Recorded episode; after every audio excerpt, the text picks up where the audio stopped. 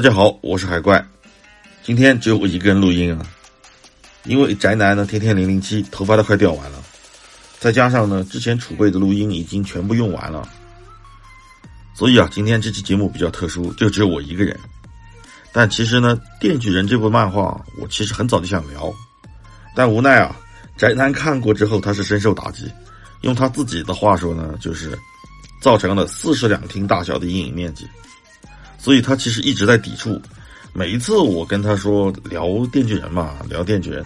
他就担心自己再聊下去就会，他也跟藤本树一样就疯了。所以这么一拖呢，就拖啊拖，拖到现在，就像电锯人的动画一样，老早我们就说要做一期这样的节目，但是呢一直就没有做成。但后来呢，我也想过找爽爷来聊吧，啊，就让他跟我来录一期节目。刚好今天这个宅男又不在嘛，那结果吧，我打电话给爽爷，他说他没看过，啊，这个就比较尴尬啊。而且呢，最关键的是他也不想知道任何藤本树漫画相关的内容，啊，倒不是因为他不喜欢啊，因为我和爽爷通过话以后呢，他的回答是因为他看了藤本的短片之后，他瞬间就惊为天人，就他已经惊为天人了。而且他担心啊，自己看了以后被藤本树的思想给精神污染。为了保持他自己漫画创作的独立性，他选择在自己的作品完结之前屏蔽掉藤本树的任何漫画。啊，这就比较尴尬了。这个，这就意味着我在录这期节目的时候，如果我和他一起录啊，我就不能向他剧透任何漫画内容。呃，如果剧透了呢？他的那种坚持就没有办法坚持下去，所以这期节目就根本没法录。但不得不说呢，爽爷是真的猛啊，他是真的刚猛。他能在完全没有看过《电锯人》的情况下，把这部漫画的底层逻辑给拆开了，都不是看到他的底层逻辑，而是能把这部漫画的逻辑给拆开了，这就真的比较厉害了。因为前两天我和他，我们俩。又是大半夜啊，十二点钟的时候，煲了两个小时的电话粥，就在聊《电锯人》这部漫画。虽然他没看过，我觉得这件事最神奇的地方就在这儿啊！我和一个没有看过《电锯人》的人来聊这部作品，然后我们俩打了两个小时的电话。但让我意外的是，就是他让我对于这部作品的认知变得更加清晰了。所以今天的内容其实只能算是由我代为讲述。来和大家分享一下，我和爽爷那两个小时的电话之后都讲了些啥。呃，所以先说下这个爽爷的观点啊，他有句话我很认同，就在我们俩聊的时候，就是那种听之前你可能完全没有想到，但听过之后呢，你顿时就会觉得啊，没错，就是这样，对对对，就是这样，他说的对啊。那他说的是什么呢？他说：“如果当年的《EVA》也就《新世纪福音战士》的剧场版《真心为你》是藤本树来拍，那痞子安野秀明就下岗了。”我听到这个观点的时候，实话实说，我在家里拿着手机，我整个人都站起来了，就忍不住啊，在那个客厅里，在房间里来回的走。呃，因为太激动，心情确实太激动，因为他这个点说的实在太精准了。我没想到，他一个只看过藤本树的。一部短片，仅止一部啊！他看完之后，他再也不看了。无论长片还是短片，他再也不看了。就这样的一个人，他对藤本树能够有如此精准的理解，是完全超出我想象的。虽然我认识他有大概二十五年以上了吧，至少二十五年了啊，但是我都没有想到，他对于一个他没看过漫画的作者，能够有这样深刻的理解。那我给大家来翻译翻译，他为什么会这么说？就我们经常说藤本树这个作者疯啊，这是他神经质啊，神经病。呃，他到底疯没疯我不知道，但是从这个作者来说呢，他一出生那天就注定命中不凡啊。他的生日是一九九二年的十月十号，那一天呢，是世界精神病协会正式宣布以后每年的十月十号。都是世界精神卫生日啊，俗称精神病日啊。也就是说，藤本树是在第一个世界精神病日的当天出生的，所以他那种疯简直就是一般人学不来的，包括安野秀明在内。当然我很清楚，就是我们都说藤本树疯，藤本树疯，实际上那只是一种调侃啊。他最厉害的地方在于，他能够保持着绝对的理性，然后呢，同时又深刻的理解了精神病人的思维逻辑，再用这种思维逻辑去写一个故事，这简直就不是一般人能做到的。你非要说这是另外一种疯狂啊，那也可以理解啊，我觉得也没错。但只要是你的脑子还正常，这一般人来说，只要他的脑子还正常，他就不可能猜到藤本树这种精神病人的逻辑。在这种指挥之下，他接下来的剧情会怎么发展？那什么是精神病人逻辑？我们就用一个这个《蝙蝠侠致命玩笑》里面的一个笑话来说这个事儿，就是两个犯人越狱嘛，第一个跳过去了，第二个不敢跳。那跳过去那个人呢，就说啊，我用手电筒给你打个光，你当这个光是一座桥，你顺着这道光走过来就行了。那结果呢，第一个就直接骂到，就说你扯淡吧你，你肯定会在我走到一半的时候把这个手电筒关掉。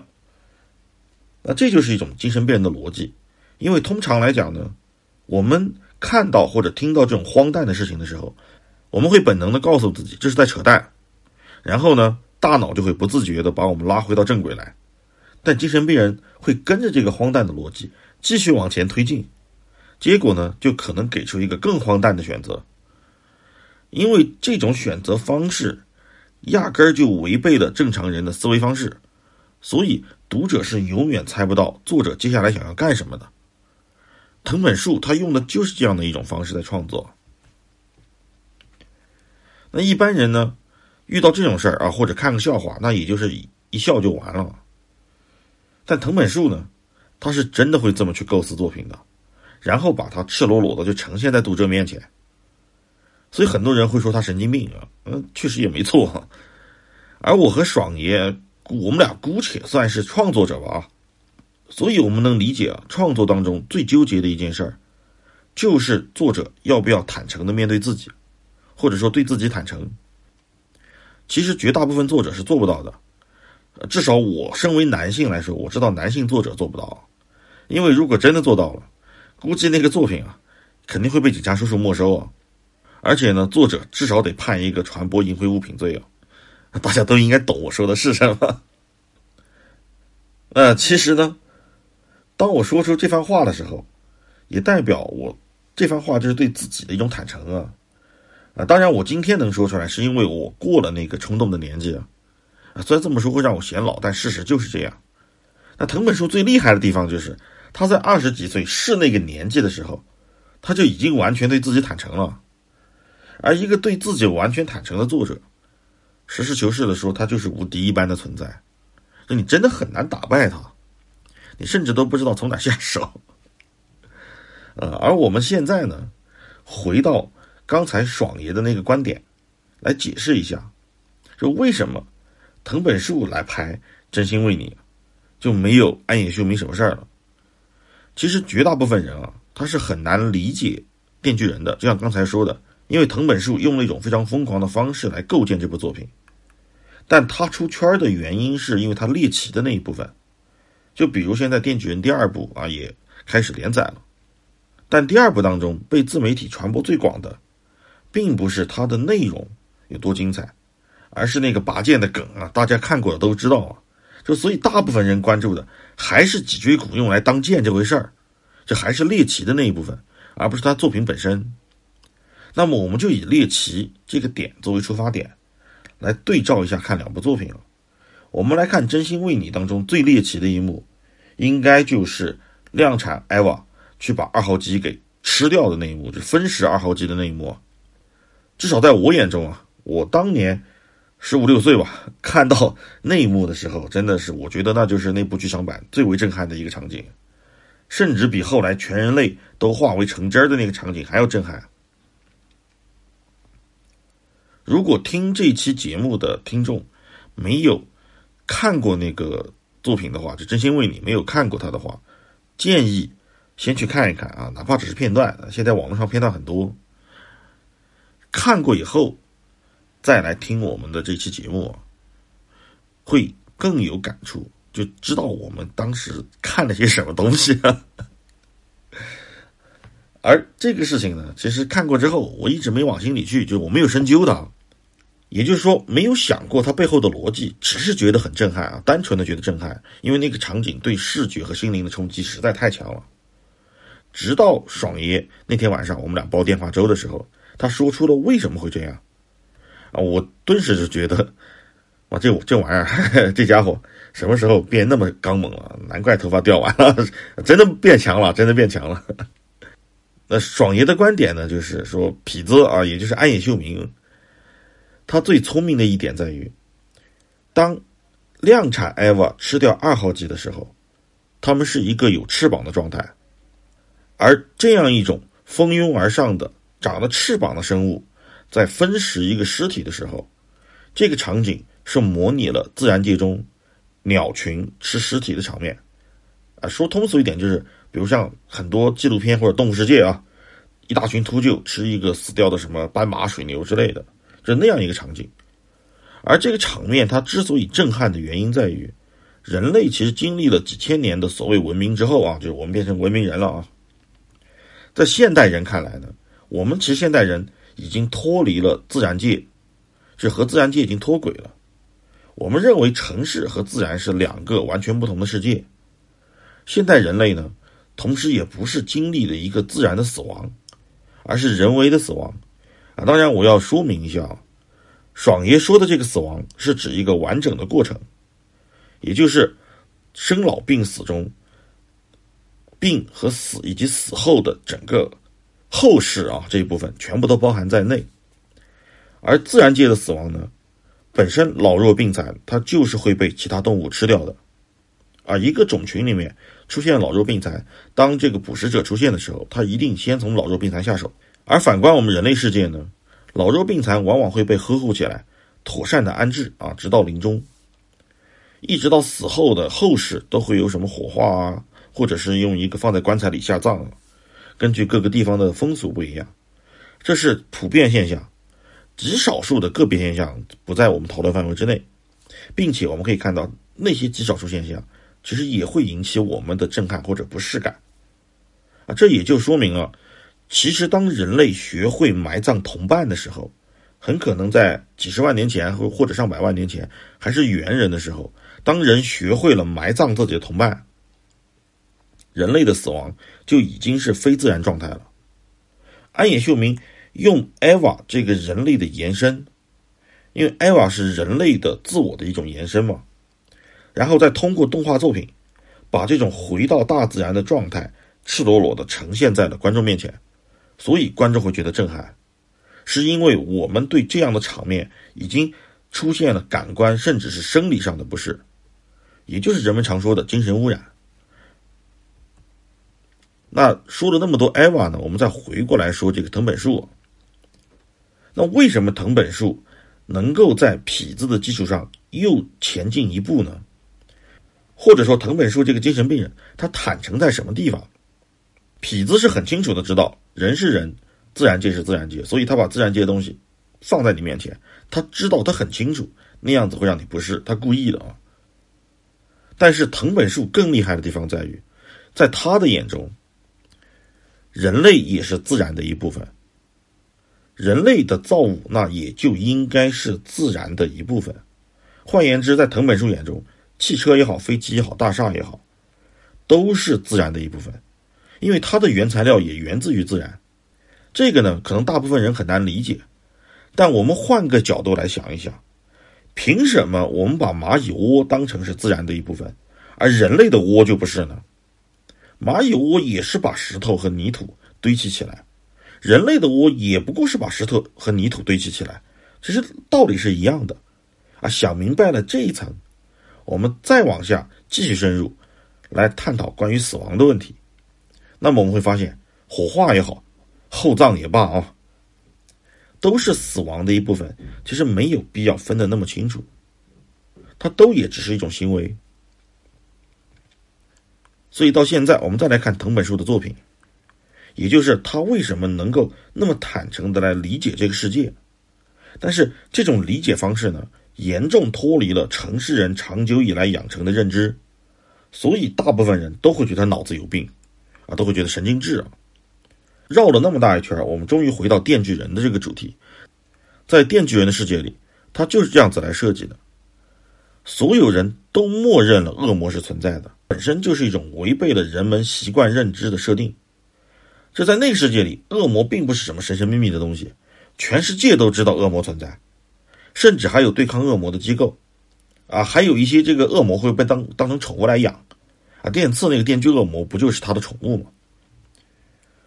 这个就是绝大多数作者都做不到的另外一种坦诚。那大部分的作品呢，都会把超自然的东西在设定阶段就让它完全脱离人类社会，甚至是完全脱离自然环境。就比如《新世纪福音战士》，使徒就是从另外一宇宙来的，他压根儿就不是地球自然环境中诞生的东西。而在电锯人的世界里呢？恶魔本身就是世界的一部分，就这个世界产生了恶魔，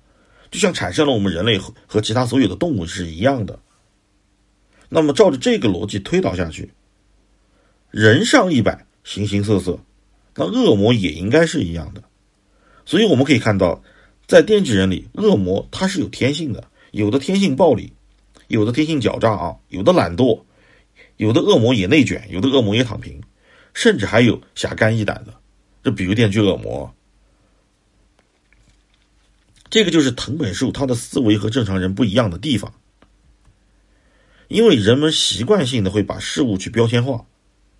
这是为了方便记忆，也是为了节约我们大脑储存的思考空间。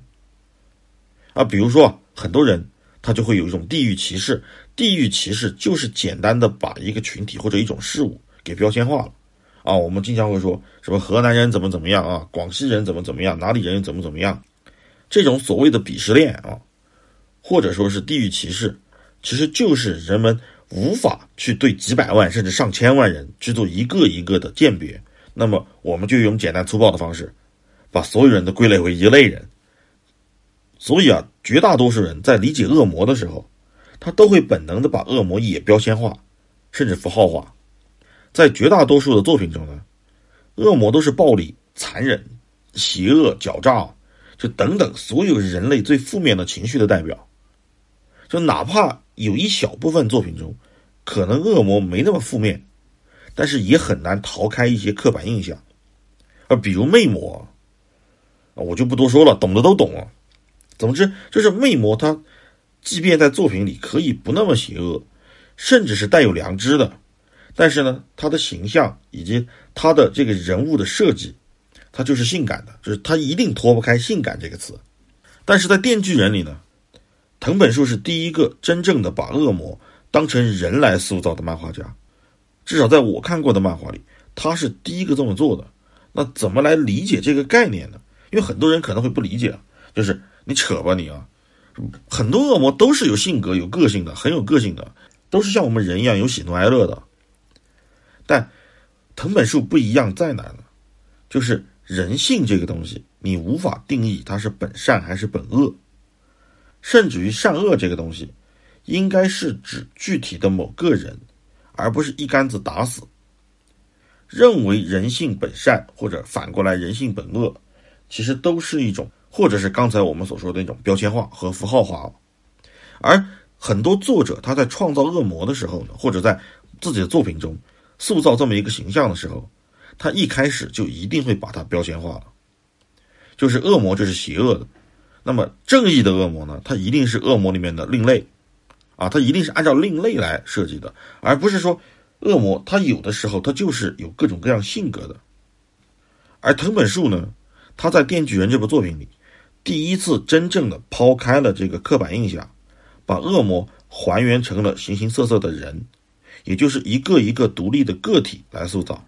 只要是一个一个的独立的个体，那就会存在各种各样的人和各种各样的恶魔。那恶魔呢，既有心理变态的杀人狂魔啊，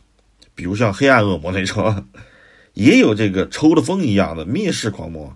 比如像枪支恶魔那样，甚至还有就是又傲娇又死鸭子嘴硬的那种傲娇恶魔，像帕瓦啊，就血之恶魔帕瓦那样，也招人很喜爱啊。但是呢，也有像狐狸恶魔那样，啊，既躺平又慵懒，而且呢，很乐意和人类做生意的个体，就他对人类基本上是毫无恶意的，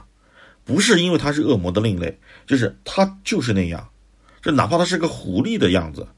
他也是那样子一个慵懒的状态，就是你感觉他就像是一个躺平的上班族，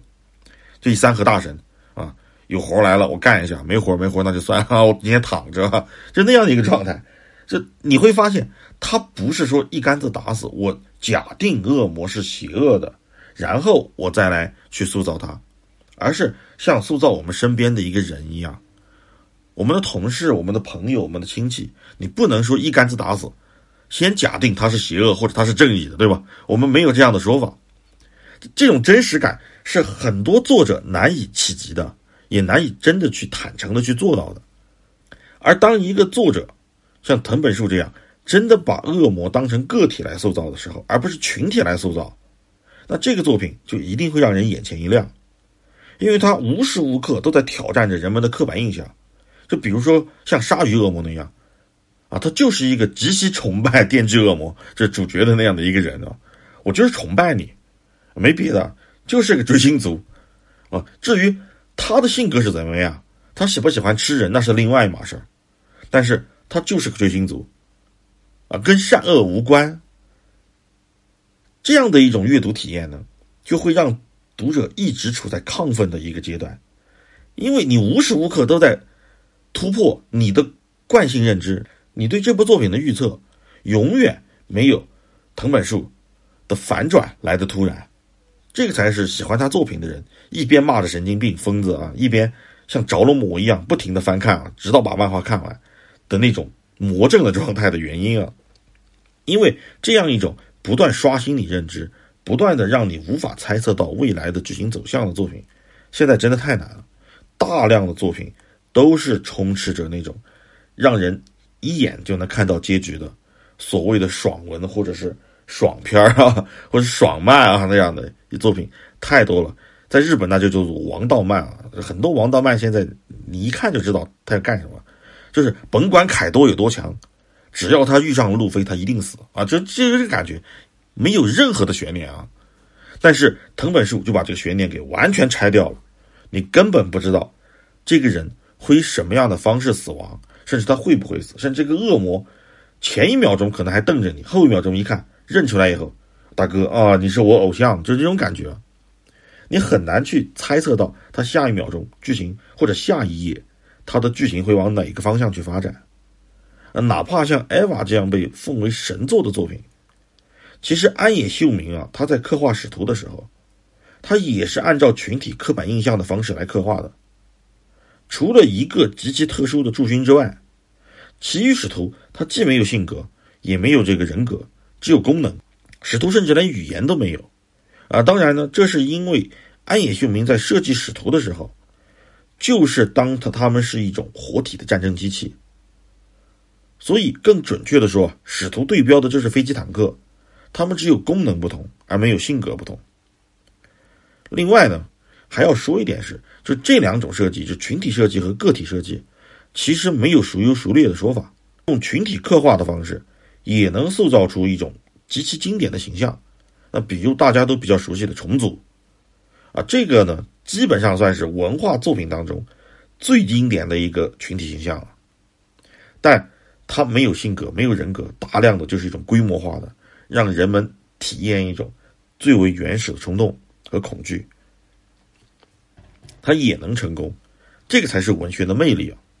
而问题在于呢，把恶魔当成人来塑造这件事情啊，它的确是违背了人们的思维方式。这个才是藤本树的作品看起来不正常的原因啊，至少是原因之一啊，可以这么说。说到这里呢，我还想和各位来重申一件事儿：以上观点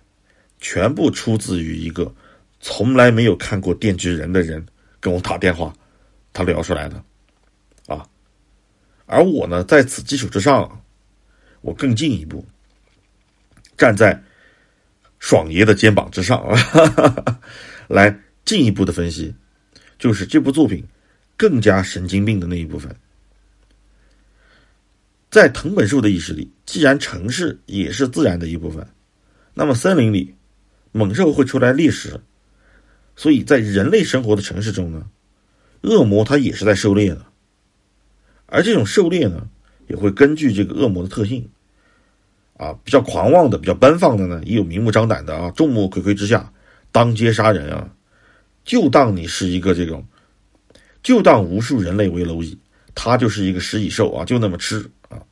也有呢偷偷摸摸的啊，在半夜里出来搞事情的。比如像蝙蝠恶魔，他就是这么干啊，把人逮到一个黑暗漆黑的小房间里，想办法弄死。也有呢设下陷阱啊，然后愿者上钩，就像是动物世界中的像蜘蛛这一类。你会发现藤本树他在设计的时候真的非常巧妙，完美的融合在一起，但是呢，你又不会感到它突兀。而人类呢，也如同自然界的动物一样，首先默认了恶魔的存在，就像斑马。没有办法让狮子蹦出来，这狮子就在那儿，我没办法，我弄不死它，所以我只能忍受它，啊，这个就是在电锯人的世界里人类真实的感受啊，就一边被杀呢，一边又竭尽全力的想要反制，或者说达成一种共生关系，那能共生的呢就共生，就比如说像狐狸恶魔那样能共生的啊，我们能一起来干活的，那就我们就共生，不能的吗？要么弄死，要么想办法关起来。当然，关起来是首选。实在关不住的啊，或者没法关的，那就弄死。因为在电锯人的设定里，恶魔是不会死的，恶魔只会被放逐回地狱。啊，被放逐的恶魔呢，会失去之前的记忆，然后想方设法再来到人类社会啊，该干嘛还是干嘛。所以，把恶魔弄死是没有意义的。最好的方法是关起来啊。但有的恶魔呢，你既弄不死他，你也关不起来。这个后面我们会说到啊。换言之，也就是说，人类其实没有办法阻止恶魔过来，就像刚才说的，斑马阻止不了狮子是一样的。而藤本树厉害的地方在于，人类生活的城市周围既没有什么魔法阵，也没有什么防护罩，它就是一个自然开放的状态。很多作者在涉及到这种恶魔常态化的世界观的时候呢。都会用一种堡垒或者壁垒的方式，要么人类的世界被一个什么东西保护起来啊，要么呢就是人类和恶魔，呃不相伯仲啊，各自占领一块区域，以这样的方式来设计。但藤本树完全开放啊，双方就像是大草原上的动物一样，狮子、大象、河马全都在一起啊，而以此为基础呢，来思考剧情，就会留给作者一个大量天马行空的空间。因为恶魔只会被放逐，他又杀不死，所以最终啊，在漫画里，最终啊，主角电次解决掉第一部的大反派，也就支配恶魔的方式，是把他给吃掉，哈哈，吃掉。我先不剧透啊，先不剧透，反正看过的都懂。至于没看过的呢，建议先去看看漫画啊，在这留个悬念啊。反正就是主角啊，最后把支配恶魔切成一小块一小块的，冰在冰箱里。每天吃一点今天红烧啊，明天清蒸，后天铁板烧，大后天搓个丸子，就这样花了很长时间把它给吃完了啊，吃完了可能花了大半年吧。就这情节真的活脱脱就是一个变态杀人狂干的事儿。但是你会发现，当你看完整部漫画啊，第一部，在那样一个世界里，他这种行为呢，又具备了一种难以描述的合理性。啊，所以藤本树的作品，我们来仔细的研究一下，是真正疯掉的，其实不是里面的角色，而是整个世界的设定，也就是我们说的世界观。从一开始，这个世界它就是疯狂的，而活在里面的人呢，为了适应这样一个社会，他的心态就肯定会和我们不一样。就像藤本树的另外一部作品《岩泉》一样。啊，之前我们也聊过这部作品，就在那样一个极端的冰天雪地，什么粮食都种不出来，甚至人类以外的其他动物都极其稀少的环境里，人类想要维系下去，他们只能选择吃掉那些有再生能力的人。主角就这么干的，肚子饿嘛，把自己的手给砍掉，然后自己烤来吃，反正下一秒就长出来了。就他饿不死，但是他也会饿，饿着会难受。那为了缓解这个难受呢，长痛不如短痛啊。手臂被斩断只是一时痛，肚子饿着那那就一直痛啊，所以就长痛不如短痛，把自己胳膊给吃了，就这么极端啊，就这么极端。当然还有其他的，我们在这里就不展开说了。但是这些行为在我们看来很残酷，而在极端环境下呢，这就是人类为了适应这种残酷的环境而衍生出来的另外一种残酷，或者说变相的来讲，我们现在的道德和理性其实也是某种适应性。就无论人类变得残忍还是变得道德，它都是一种适应。我们现在呢是为了维系一个庞大的群体。为了能够让大规模的合作成为可能，降低怀疑的成本，提高合作的效率，我们实际上是本能的选择了不要去伤害对方，而这种伤害呢是任何意义上的啊，因为获得他人的信任能够降低成本，我们呢也能够和其他人的连接的效率就更高，尤其在这样一个信息化的时代。一个人如果能连接更多的人，本身就是一种价值。网红和偶像明星，他就是这么发家致富的，他就是能够快速的连接大量的人，所以他就有价值。而这样的行为呢，也衍生出了，比如说像凹人设这样的做法，也是为了让别人快速的信任某个人啊，某个明星，并且呢，能够给这个明星打上一个识别度很高的标签。无论是搞 CP 也好啊，还是打篮球也罢，唱跳 rap 也行，都是为了快速连接而做的动作。而藤本树呢，他很擅长把环境、社会和人这三部分融合在一起来描写。但无论怎么说，我们所崇尚的道德也好，我们所说的人的人格也好，它都是被社会和环境所左右的。很多人可能觉得这两个东西是一样的，其实不一样。而藤本树呢，很擅长把环境、社会和人这三者融合在一起来描写，并且呢，产生一种很奇妙的化学反应。我们还是回到《电锯人》这部作品里，环境也就是作品的核心底层设定，就是这个世界里有恶魔，而且人类无法阻止这些恶魔来到人类社会。啊，这我杀不死他。我也没法让他不从地狱里钻出来，他就是得出来啊！我没我没招。就这样的设定呢，就很像，比如说《乔乔大冒险》，里面就是有替身的啊，你甭管我怎么编，反正我就是有替身，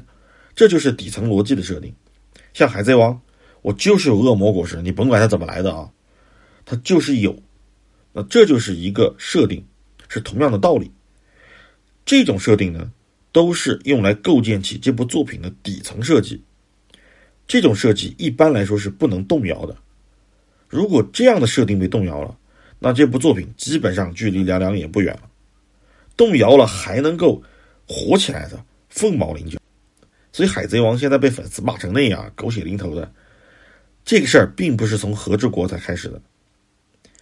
而是当尾田决定引入霸气系统的那一刻，我就已经认定，至少当时我已经认定这部作品完蛋了。因为他动摇了他的根基，整个世界观都崩塌掉了。他用一个设定覆盖了一个读者长期以来已经适应的设定。那具体的呢，我就不扯远了，因为我本就打算拽着爽爷啊，改天好好的聊一期相关的节目。我们还是继续说《电锯人》，是在那样的一个恶魔存在，人类又拿他没招的世界观下，那好，环境是这样的，那人类社会会变成什么样呢？这就是藤本树要去思考的。很多作者像我刚才说的，都会想方设法把二者隔离开。但是藤本树呢，选择了用现实世界人们解决麻烦的方式去解决恶魔的问题，也就是公安不单抓人，也有专门对付恶魔的部门。这这事交给公安了啊。说点冷知识呢，这日本的公安和警察是不同的啊，这公安是由国家直接管理的。而警察呢，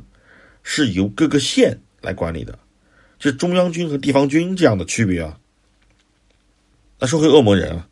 换言之呢，也就是说，藤本树对待恶魔的态度，就是现代社会对待罪犯和恐怖分子的态度。而之所以会这样呢，其实这部作品的本质就是人类比恶魔更强，而社会本身呢，就是人类整体的一种体现。当人类比恶魔强的时候，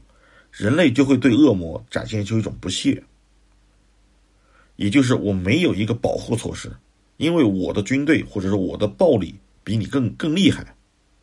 虽然在作品当中我们看到的是人类个体比恶魔弱，但是从群体上来看，人类就是比恶魔强上太多了。要不是恶魔，他都有不死之身，也就是只只能被放逐，不能被弄死。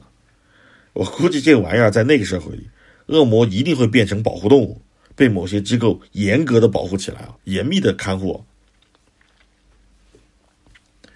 而换一种思路呢，我们其实就能更清楚的看待藤本树在做这个设定的时候，他真的在想什么。我们回到现实世界里来啊，这哪怕从个体上来讲。人类的确比蟑螂更厉害，厉害的多得多啊！但是呢，从整个物种的整体生存能力来说，蟑螂还真就不是人类能比的。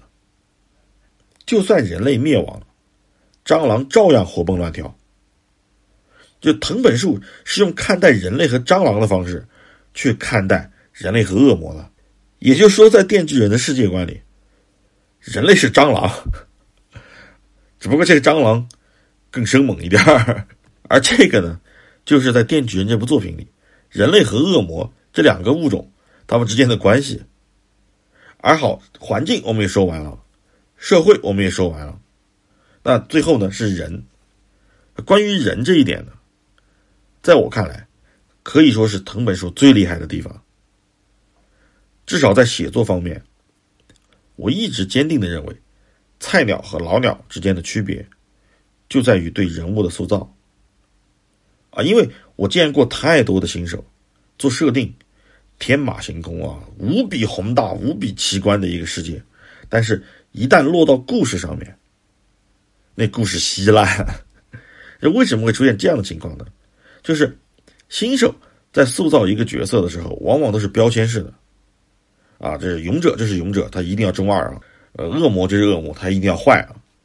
而老手呢，会把一个角色塑造的尽可能复杂，就是菜鸟用减法，老鸟用加法。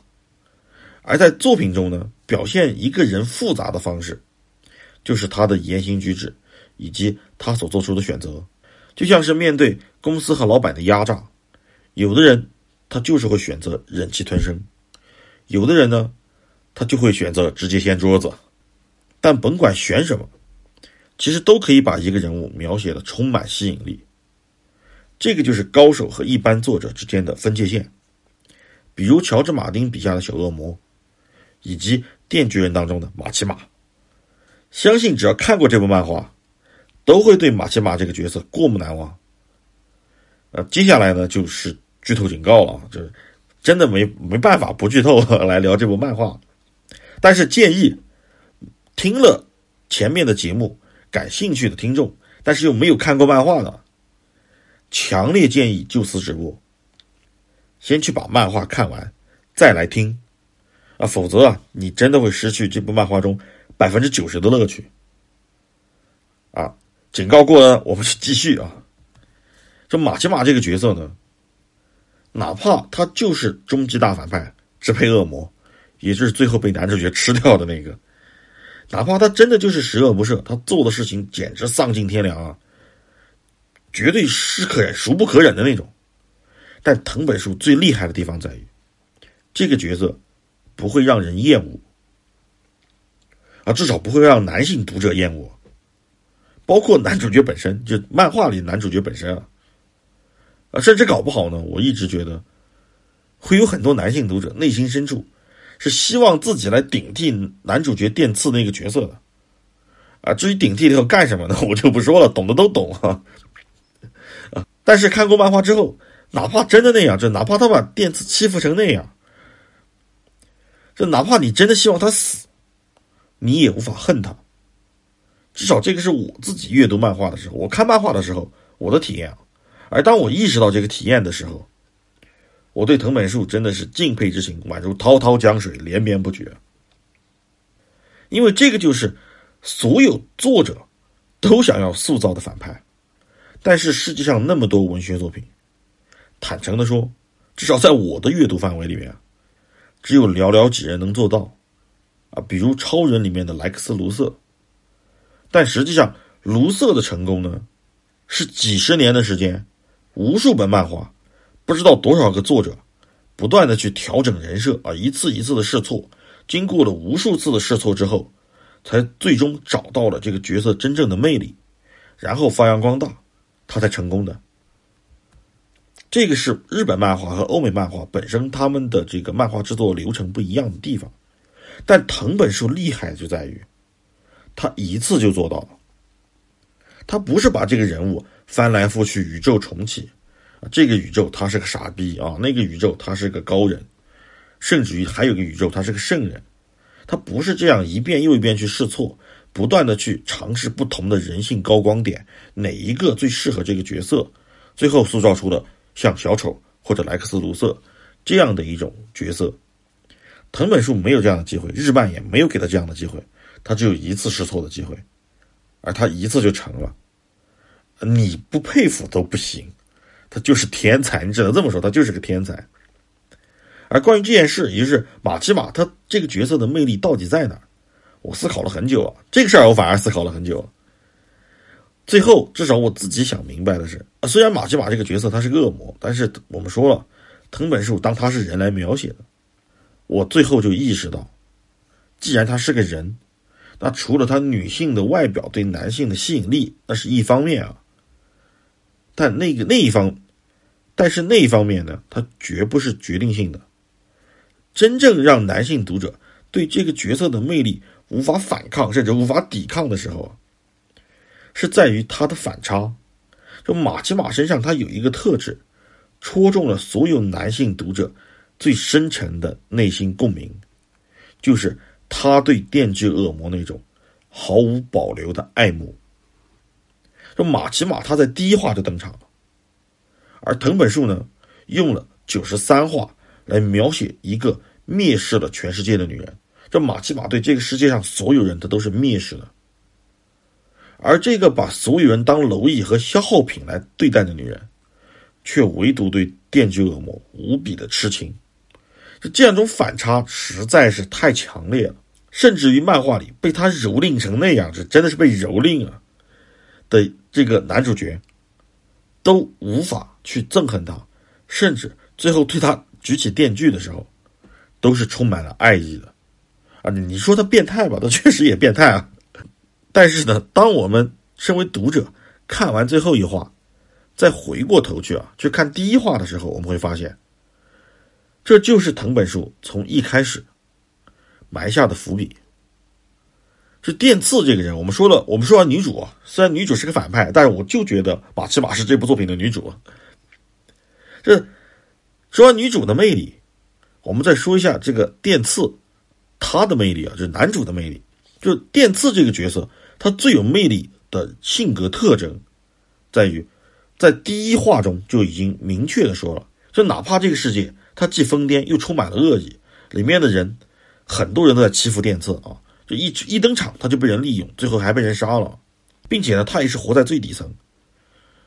真正的是挣扎在生死边缘的人，就是晚上睡觉都会呕血的那种，而且住在一个很破烂的房间里，嗯，每天就一天的饭量只有一片面包，还要和他和这个电锯恶魔两个人分着吃，但他仍然选择了对这个世界报以善意，啊，他仍然有一种。极其单纯的憧憬，就憧憬着幸福的生活，就是有干净舒适的床，啊，我可以尝尝肉的味道，啊，我可以每天吃好吃的东西，啊，吃些拉面，就这么单纯的一个人，他并没有变成一个反社会型人格，啊，糟糕的一天能变出一个小丑，但是糟糕的十七年，没有让电次改变他对这个世界的善意，这个就是先前说到的。面对别人的恶意的时候，有的人选择掀桌子，有的人选择隐忍，但无论选什么，都能够塑造出有魅力的角色。但是客观来讲呢，掀桌子的角色其实是很好来塑造的。真正难的是隐忍的那种角色，尤其是少年漫，几乎所有的主角都是掀桌子那一类型的，动不动就揍飞你啊，连给反派一个。解释的机会都没有，反正先弄死你再说。但藤本树呢，他却选择了隐忍的那一个，这个就是本身他就比较特殊了。而他厉害就厉害在这儿，他向人们证明了，哪怕我怂啊，哪怕我存在感低，哪怕我隐忍，也是有价值的。因为在作品的最后啊，正是电次这种无比单纯的人，战胜了整个世界唯一干不过的一个恶魔，就支配恶魔马西马啊，整个世界拿他没办法，就甭管你什么国家有氢弹有什么，你都弄不死我。啊，都弄不死马奇马，但是呢，只有电次，因为他是发自真心的爱慕着马奇马，并且他也只有他了解马奇马的弱点。马奇马这个人啊，这个恶魔，虽然他是人来塑造，但他是个恶魔，他蔑视这个世界上所有的一切人类，甚至是蔑视这个世界上的一切啊。而在他蔑视的所有人当中呢，他最蔑视的。其实就是男主电次，而男主电次最难能可贵的是一个舔狗怎么逆袭啊？电次很清楚的知道这一点，就是马奇马其实真正爱慕的是电锯恶魔，可能一开始他不知道，但是在漫画的最后，马奇马已经说清楚了这件事，他知道马奇马真正爱慕的是自己心脏里面的那个电锯恶魔，就当自己心脏用的恶魔，而不是他本人。就蔑视到什么程度呢？因为马奇马的眼中只有电锯恶魔，所以电刺就已经被忽略到不计了。就表面上看啊，是马奇马在和电刺去沟通，在互动，但实际上，在马奇马的眼中，压根儿就没有这个人，他只看到了他胸口里的那个恶魔，他是在和那个恶魔互动。这感觉就像什么呢？就像一个人和另外一个坐在车里的人互动的时候，他实际上不是在和那辆车互动，是在和车里的人互动。车是被忽略掉的，啊，电次就是那辆车，你知道，这真的是那个备胎啊，这真的是。但正因为他被忽略不计，所以他才能偷袭马西马成功，就是真的马西马把他当成了空气人。然后，死在了这个空气人的手里，啊，这样的一个剧情的反转，前后的呼应，这完全超出想象又合乎逻辑。最后呢，这个空气人把马奇马切成了一小块小块的，用用这个冷藏盒装着，用保鲜膜封着，放在冰箱里，并且，即便是这样，他也依然充满着爱意，一点一点把它吃掉了。不，这这事儿真的